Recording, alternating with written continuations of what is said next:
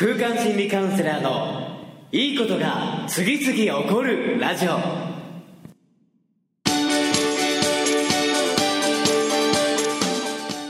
いいことが次々起こりまくっている世界中のリスナーの皆様。おはようございます。空間心理カウンセラーの伊藤裕二です。え今日も朝6時から3分33秒でいいことが次々起こるラジオをお届けしていきます。え今日のテーマは一歩踏み込んだアクションをするというテーマでお届けしていきます。えいいことが次々連鎖していく。いいことが日常生活レベルで、さらに毎日の中で起こっていくために、この一歩踏み出したアクションというのは、やはりですね、非常に重要だなと最近特に実感しました。えというのも、先日京都のマナイ神社というところに出かけてきたんですけども、えここでですね、にゃんにゃん寺という、猫がご本尊の、まあ、お寺というかテーマパークのような場所があるみたいなんですけども、そこにいる初代住職、小雪住職というね、白い猫ちゃんに出会うことができました。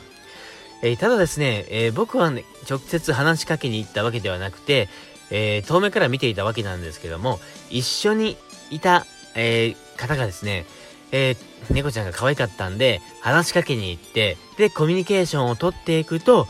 実は、そう、にゃんにゃんという、このね、住職なんだということが分かって。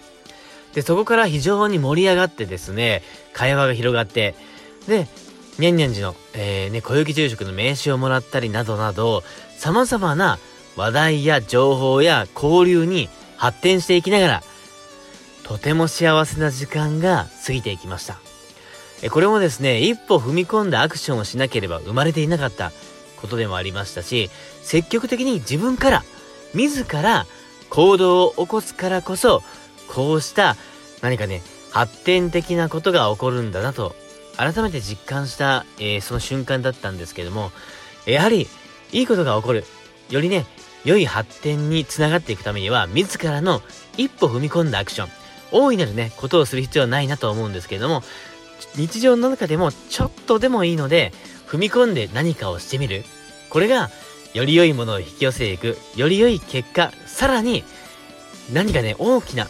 日常の中でも大きな違いを生み出すポイントだなと実感したんで、今日一日の中でも、ちょっとですね、いつもよりも一歩踏み込んだコミュニケーション、一歩踏み込んだアクション、一歩踏み込んで行動してみる。これを意識してみると、一日の中でもいいことが次々起こるんじゃないかなと思います。えー、それでは今日のラジオもここまで。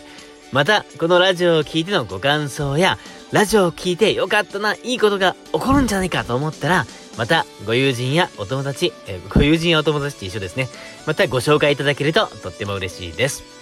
え、それではですね、今日もよりいいことが起きる前提のイメージをしていきながら、笑顔、そしてエネルギー感を満載にして、最高の笑顔でいってらっしゃい。